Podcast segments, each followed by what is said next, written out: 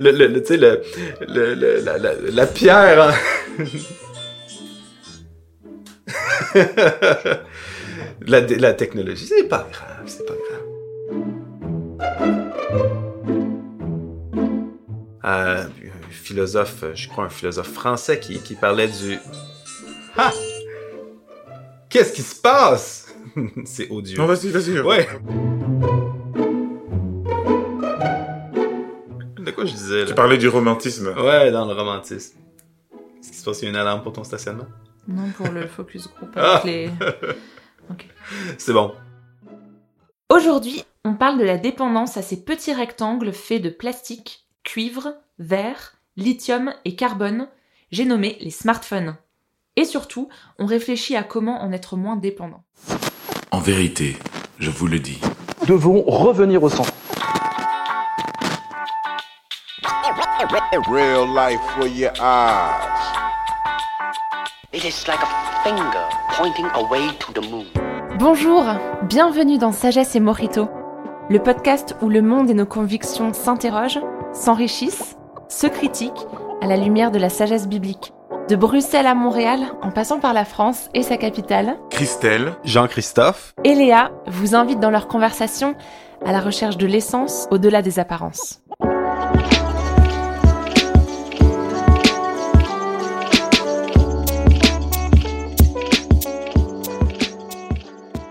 Faut que je vous raconte une anecdote qui m'est arrivée il y a pas longtemps.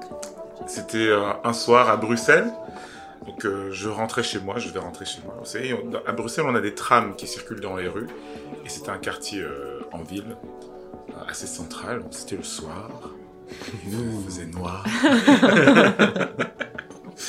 je vais rentrer chez moi. Et j'arrive à, à ce carrefour, euh, dans une rue un peu sombre. Est-ce que c'était une soirée orageuse aussi? Et imaginez-vous l'ambiance. Donc, euh, euh, j'arrive à, à- à l'arrêt du tram où le, mon, mon tram doit arriver. Et littéralement, c'est un peu un jeu de probabilité, hein, mais littéralement, chaque personne que je regardais était en face de son téléphone portable, son smartphone. Hmm. Et dans le noir, ça avait un effet un peu euh, de film lugubre parce que j'arrive dans la rue et je vois tous ces visages illuminés. Mais vraiment tout le monde, donc les gens qui traversaient la rue, les gens qui attendaient, les gens qui marchaient sur le trottoir. Et donc c'est vraiment très euh, spooky, euh, Oui. euh, un Ah, film, film d'épouvante. une histoire de peur avec la lampe de Exactement, exactement. Oui, voilà. C'était super bizarre. Et je me dis, mais c'est pas possible. Tout, tout le monde, tout le monde a le visage rivé sur son téléphone et c'est le téléphone qui illumine son visage, mais pour tout vous dire, la raison pour laquelle moi, j'avais pas mon téléphone, c'est que la batterie était à plat. Confession. en as. ouais, ouais, soyons honnêtes jusqu'au bout. ouais. Ah non, c'est fou comment euh, c'est rendu partout dans notre euh, dans notre vie, puis comment que ça a un, un- un effet, on s'en rend pas compte. Moi, c'est l'autre fois, j'étais, euh, j'attendais à l'aéroport à Plattsburgh, qui est euh, bon, de l'autre côté de la frontière américaine, ça a peut-être une heure et demie au sud de Montréal. Puis euh, l'avion est moins cher pour des vols intérieurs aux États-Unis. En tout cas, c'est un petit truc que les Québécois ont. Euh, puis euh, il y avait une, une femme au café à côté de nous avec son fils, peut-être 8 ans, 9 ans. Puis pendant une heure, elle était sur son téléphone. Elle a pas adressé sa la parole à l'enfant. L'enfant regardait dans le vide, il se Oh. tournait les pouces. Puis je me disais, c'est fou.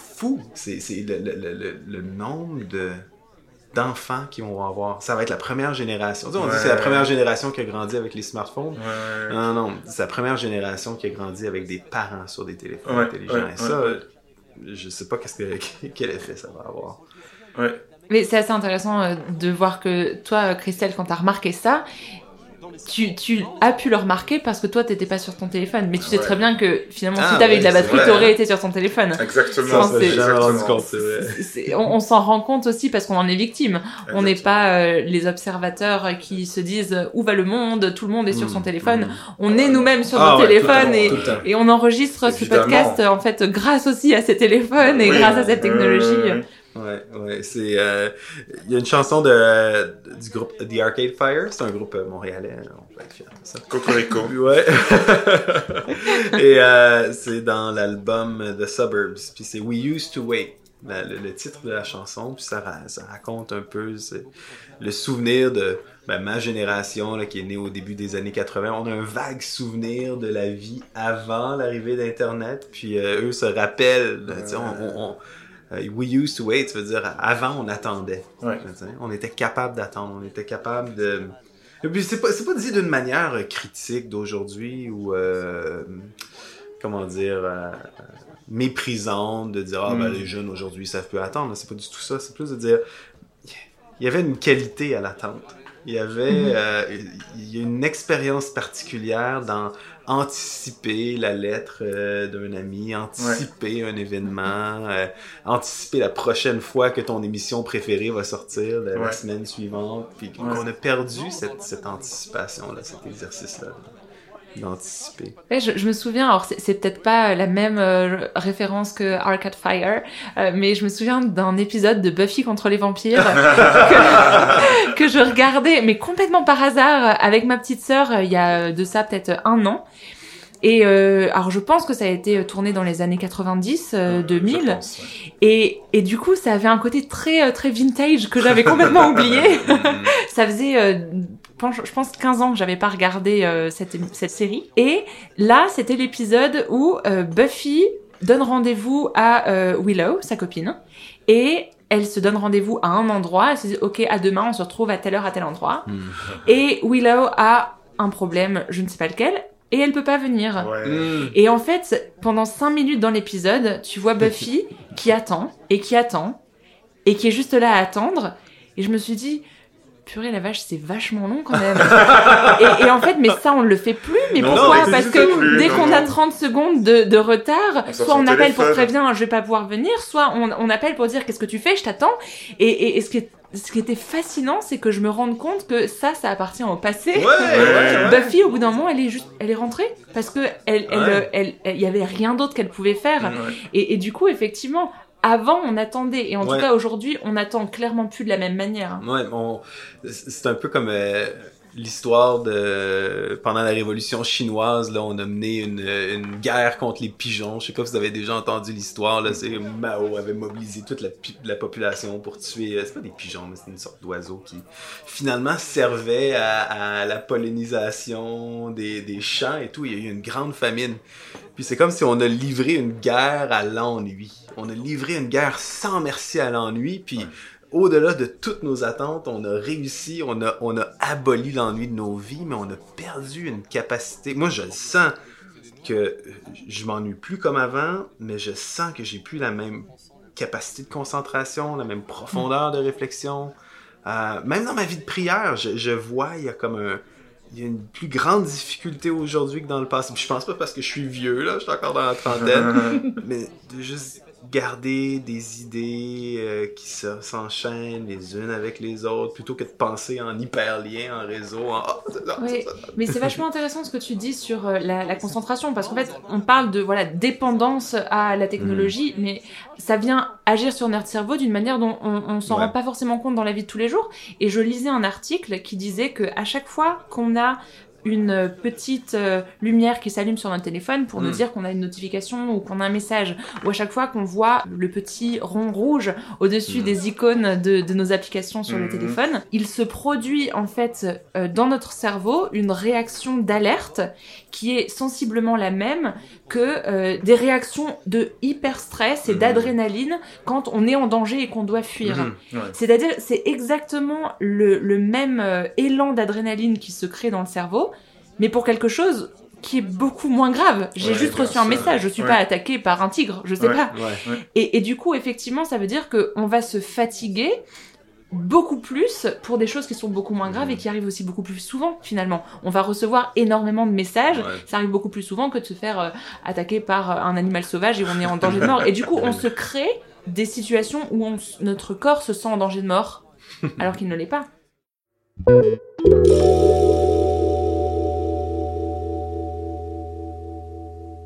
Ouais, ouais, ouais, c'est des microdoses de stress, puis de, de, danger ou de, de stimulation. Puis euh, c'est quelque chose à quoi j'ai l'impression on peut pas résister. Moi, je lisais justement une.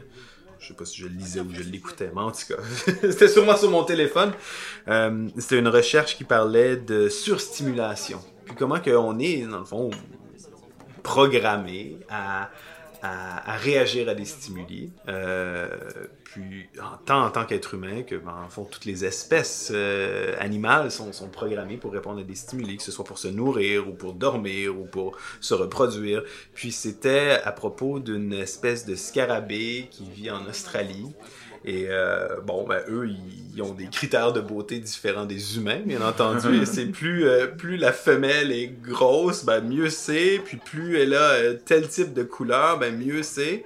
Et, et ça adonnait que c'était exactement le type d'un bouchon de bière australien, d'une marque connue australienne qui se ramassait tu sais, dans les, comme un déchet là, dans les, les Ouais. champs ou dans le C'est-à-dire les désert, whatever. scarabées ressemblaient euh, comme de gouttes d'eau aux capsules de, de bière. Ouais, la capsule était genre le top modèle scarabée, irrésistible. Et là, les scarabées se mettaient à se reproduire, ou en tout cas à tenter de À se de reproduire s'accoupler avec, avec, euh, à s'accoupler avec des bouchons d'aluminium, au point où ce qu'il y avait plus aucun intérêt pour les femelles scarabées normales, parce que c'est comme, euh, donc la population au moins le diminuait, quoi. bouchon, il te, il te critique pas quand t'arrives tard à la maison.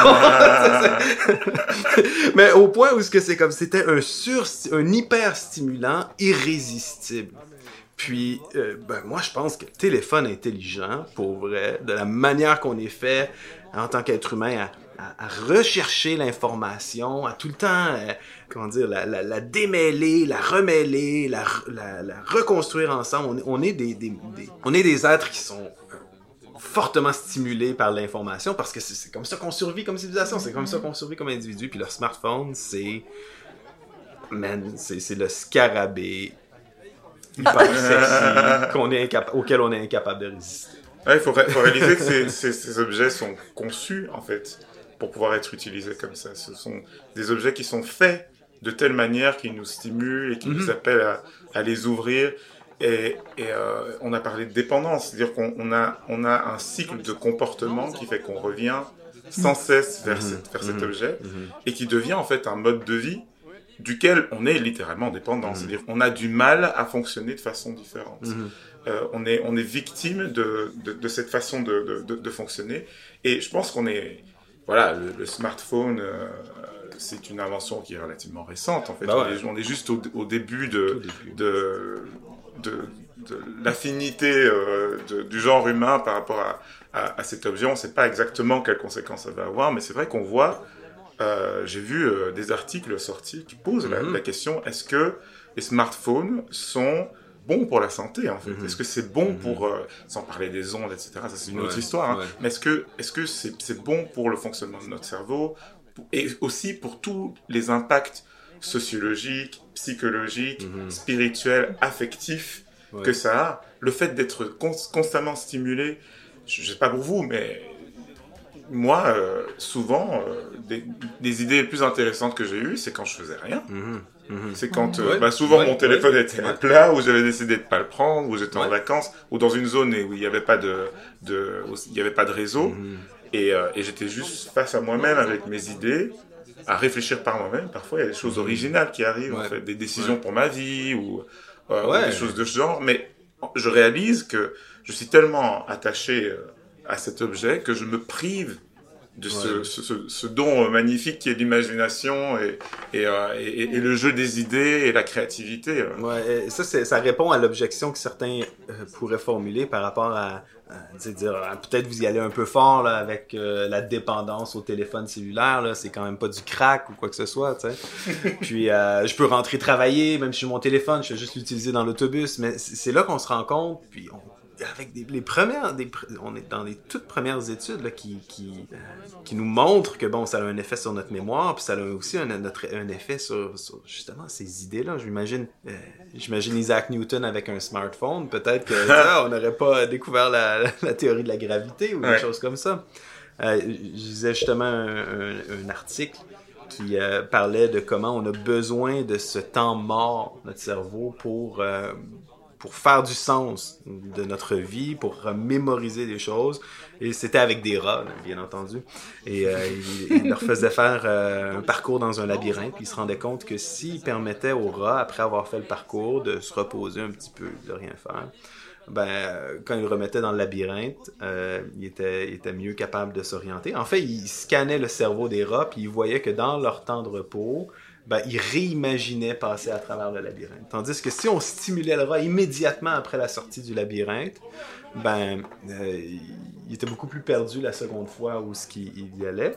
Puis, euh, je cite, c'est une scientifique qui étudiait les rats, justement, qui disait ça. Elle disait Les moments de profonde réflexion, ceux où tu trouves un sens à ce qui se passe autour de toi et que tu connectes à ton identité, où tu intègres euh, un nouveau savoir à l'intérieur de narratifs cohérents, ce genre de processus mentaux ne se passe que lorsqu'on n'est pas concentré dans l'activité du moment. Ah.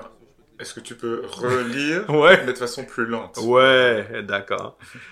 Les moments de profonde réflexion, ceux où tu trouves un sens à ce qui se passe autour de toi et que tu connectes à ton identité, où tu intègres un nouveau savoir à l'intérieur de narratifs cohérents, ce genre de processus mentaux ne se passe que lorsqu'on n'est pas concentré dans l'activité du moment.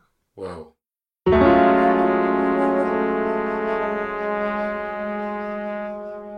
Waouh. Et c'est vachement intéressant parce que là, elle parle d'être connectée à son, son identité. identité. Ouais. Nous, on est fabuleux, connecté à euh, Facebook, WhatsApp, Insta, euh, euh, je sais pas, euh, Twitter, euh, le Ouais. Nouvel Obs ou le, le Figaro, je sais pas, tout un tas de choses, ouais, ouais. Et, et, et on est connecté à ce qui va se passer euh, en France, en Belgique, au, au Québec, euh, au Japon, euh, au- n'importe où.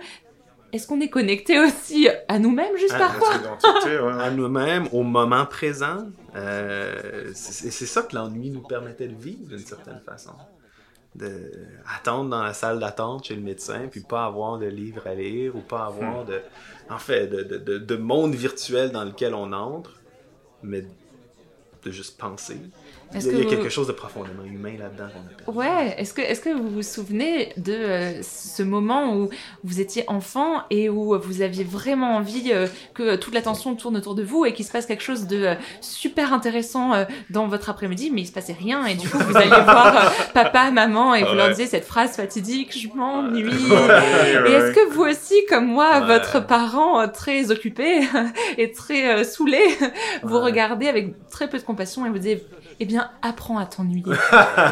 J'ai beaucoup entendu cette phrase, ouais. Apprends à t'ennuyer. Oui, et les, et les meilleurs jeux qu'on a, qu'on a inventés quand on était enfant, c'était parce qu'on s'ennuyait. Ben c'est oui. comme la meilleure Ben cuisine s'invente pendant les périodes de famine. Les, sûr. les- les meilleurs jeux se font qu'on on se bâtissait des cabanes dans le bois, on faisait des, des choses vraiment extraordinaires juste parce que c'était, on n'avait pas le droit d'écouter la télé à longueur de journée. Hmm. Mais aujourd'hui, c'est pas comme ça. Puis moi, moi j'ai des enfants maintenant, puis je sais à quel point c'est facile.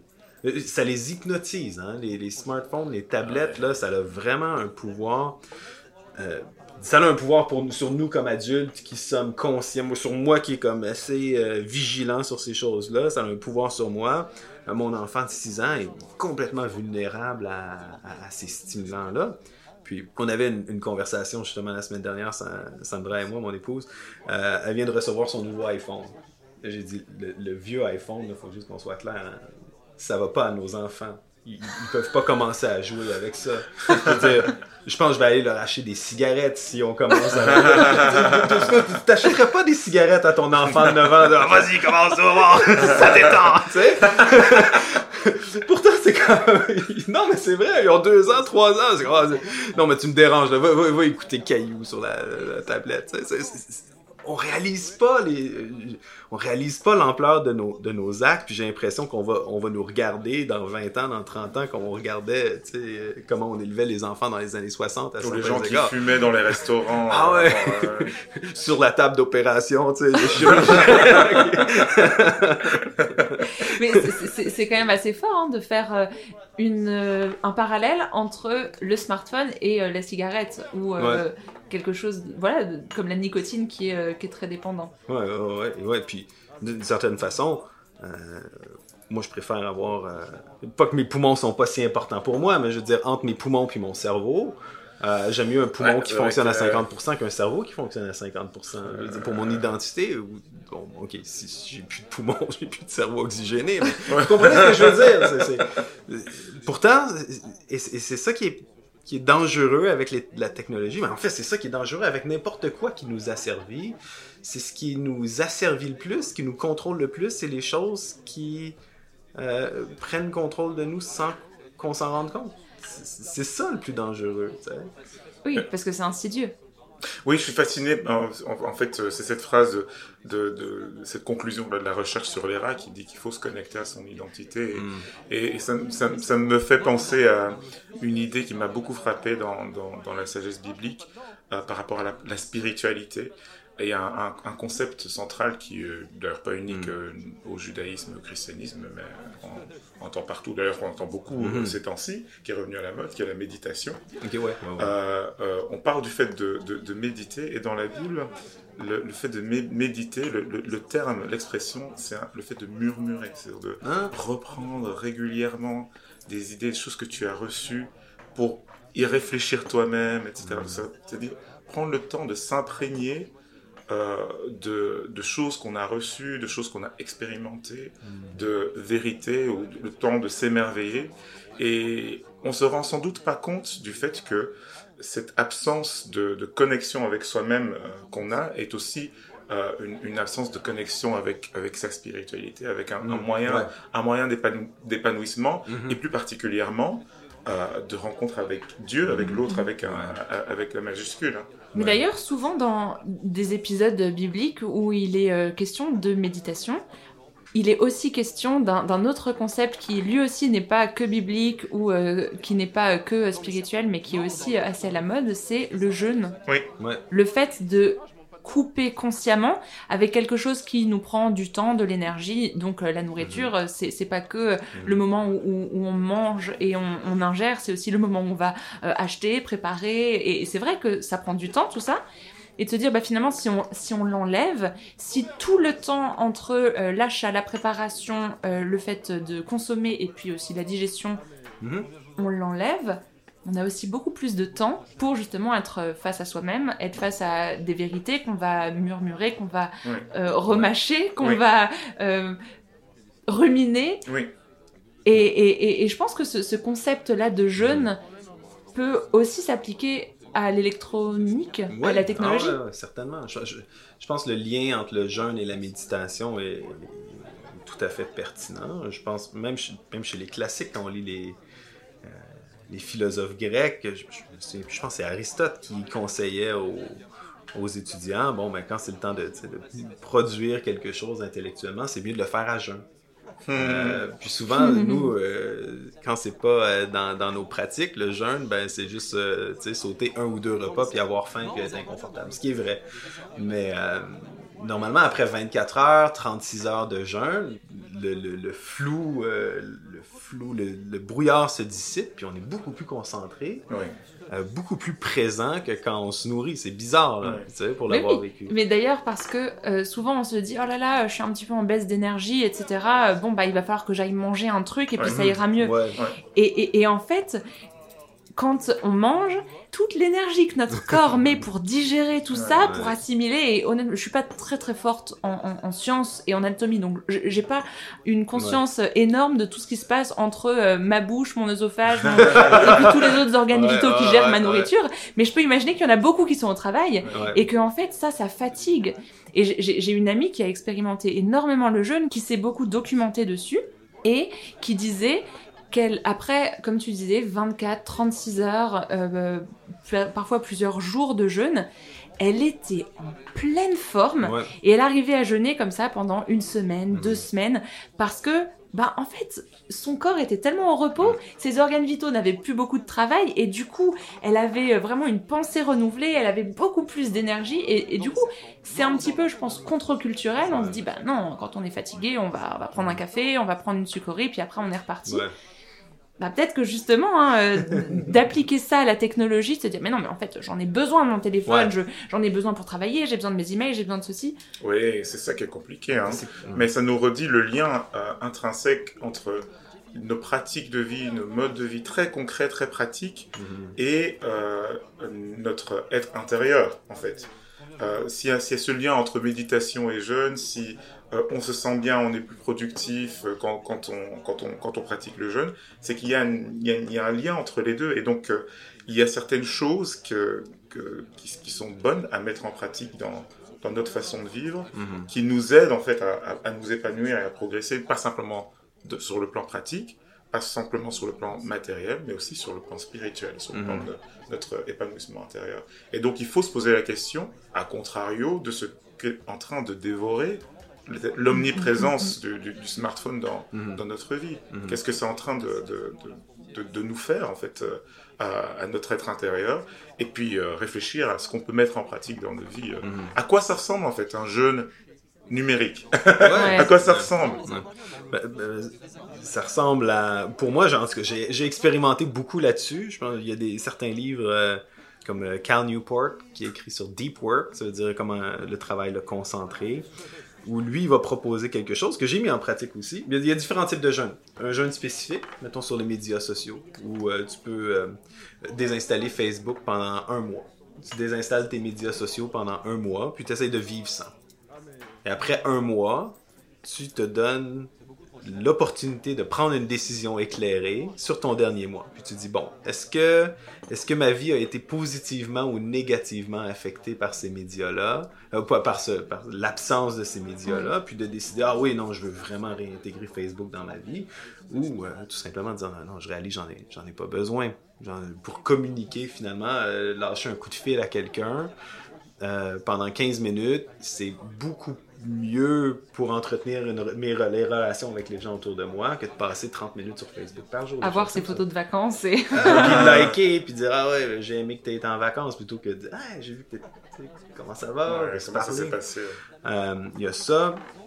Il y a aussi euh, la, capacité, la possibilité de rendre son téléphone moins intelligent euh, sur euh, le système Android. J'imagine sur iPhone, il y a ça aussi, mais je suis euh, plus sur Android, où tu peux euh, enlever les couleurs le soir, où tu peux euh, faire que passer une certaine heure, tu reçois plus de téléphone. Euh, mais en fond, de le rendre un peu moins intéressant. Ouais, Que ça ressemble moins à une capsule euh, de bière euh, scarabée. Oui, c'est ça, c'est ça, ça devient une... une- une- Un bouchon normal. Ouais, c'est ça, un bouchon normal, un scarabée, mais un peu moche. bon. Oui, pa- parce qu'en fait, le, la question du jeûne, c'est aussi de pouvoir réévaluer ses priorités. Ouais. Et c'est pas de euh, mettre un embargo en disant oh là là, vraiment, euh, on est euh, dépendant de nos smartphones, Mhm, on devient ouais, bête ouais. et on sait plus rien faire sans. Euh, ce qui a peut-être une part de vérité, mais il s'agit pas euh, juste d'incriminer la technologie, Non. mais de se dire Non. Et si cette chose qui m'est utile et, et qui m'apporte beaucoup de bonnes choses, tout comme la nourriture, je décidais pendant un temps de m'en abstenir, est-ce que après j'aurais pas une vision renouvelée Ouais. Est-ce que je me Ouais, rendrais pas ouais. compte du quelle est l'utilisation la plus euh, raisonnée que je peux en faire? Est-ce que euh, je retournerais pas à un régime alimentaire peut-être Ouais. mieux équilibré, Ouais. à un régime de de- d'alimentation technologique Mm. mieux équilibré aussi? Ouais. Ça me fait penser à une pensée biblique euh, dans, dans, dans le Nouveau Testament. C'est une, une- une citation qui, euh, qui, euh, que j'ai déjà entendue reprise souvent. Celle qui consiste à dire Tout m'est permis, mais tout ne m'est pas utile. Tout m'est permis, mais je ne me laisserai asservir par rien. Mhm. Ouais. Et, et j'ai- j'aime bien cette phrase parce que ça parle de la liberté fondamentale en fait que, que, que, que nous avons tous, mais qu'il ne s'agit pas, le but de notre vie n'est pas simplement de juste conquérir toutes les possibilités qui s'offrent à nous, Mhm. mais d'avoir quand même un regard critique, Mhm. parce qu'il est possible d'être asservi par les choses qu'on qu'on conquiert, euh, par les choses dont on profite, et donc c'est important de faire une pause et d'évaluer en fait qu'est-ce qui fait partie Ouais. de ma vie et qu'est-ce qui est utile. C'est des choses qui sont pas utiles, et puis encore, il y a des choses qui peuvent m'asservir. Et donc, Ouais. accomplir le contraire de ce qui devrait être, en fait. On a le, le- le message, le message de Jésus, le message euh, biblique, c'est un appel à la liberté, en fait, Ouais. à, la, à la délivrance. Ouais. Et, et ça, ça peut être Ouais. bien de s'arrêter quelque temps, de se dire, ah, mais en fait, il y a des choses qui, juste dans la pratique de ma vie, jouent contre ça. Y a- il y, a tellement de choses, il y a tellement de, de formes d'abondance qui finalement sont asservissantes, puis il y a des formes de privation qui nous libèrent. Puis c'est ça le jeûne d'une certaine façon, c'est une, c'est une privation volontaire qui nous rappelle à la fois notre dépendance, quand, tu- quand t'es- tu jeûnes de nourriture, ça te rappelle ta faiblesse, ça te rappelle que t'es pas, euh, pas invincible, mais ça te rappelle aussi ta liberté, ça te rappelle que hey, je suis capable de vivre sans nourriture pendant une semaine. Ouais. J'aurais jamais cru. Et, et après, le goût d'une Mm. pomme, Ouais. juste ça. Ouais, ouais, ouais. Quand t'as pas mangé pendant une semaine et que tu manges une pomme, oh là là, cette première bouchée. Et, et- et c'est vrai que du coup, c'est complètement paradoxal. Mais c'est une privation qui amène à la liberté. Ouais. Mhm. C'est un acte de résistance. ça. Ouais, ouais, ouais. Et, et, et du coup, on n'est pas du tout dans euh, la haine de la vie, Non, dans non, euh, non. attention, ça c'est pas bien, attention, euh, pas. Ah privation non, de ceci, ouais. de cela. Le jeûne, c'est pas à propos de se fouetter, là. misère. Ouais, ouais, on n'est on n'est pas du tout dans l'autoflagellation, mais au contraire, pour revenir à, à cette, cette scientifique qui étudiait les rats, se dire, bah, comment est-ce que je me reconnecte à moi-même Mhm. C'est ça. Et que peut-être pendant un temps, ça va vouloir dire privation de certaines choses, Oui. mais c'est pour un but encore plus grand. Puis le jeûne, la solitude, l'ennui, c'est, c'est, c'est une des denrées les plus rares dans notre civilisation qu'on, qu'on a besoin de redécouvrir. C'est des pratiques de, de, de résistance, résistance libertaire. C'est ça. Et euh, ouais, c'est, c'est- c'est- ça devrait nous empêcher de, de croire en fait que les gens d'avant étaient moins intelligents et qu'on est plus intelligents que euh, Mm. à, à cause de ce qu'on est. Ça me rappelle un sketch euh, de l'humoriste, euh, française Blanche Gardin. Elle avait tout un passage euh, là-dessus, euh, à mourir de rire. Ah. Et elle, elle part de, nos, de fausses idées sur, euh, sur, sur le- les avantages de la technologie et un peu la mégalomanie que, que ça nous, que ça nous Bah justement, on va terminer avec un extrait. On se gargarise de cette technologie qu'on utilise, on est là avec nos téléphones. Putain, mais t'imagines un Cro-Magnon, il verra un smartphone, il pèterait un câble. Ils étaient cons, les Cro-Magnons. La différence entre un Cro-Magnon et moi, c'est que le Cro-Magnon, il savait fabriquer son outil de travail. hein. Il savait tailler un silex, le Cro-Magnon. Parce que c'est humiliant d'être à ce point dépendant d'objets qu'on pourrait pas fabriquer. C'est ça c'est humiliant d'avoir en permanence dans la poche un rectangle qui est un milliard de fois plus intelligent que toi. C'est ça, et c'est triste cette situation parce qu'en fait on s'est fait avoir.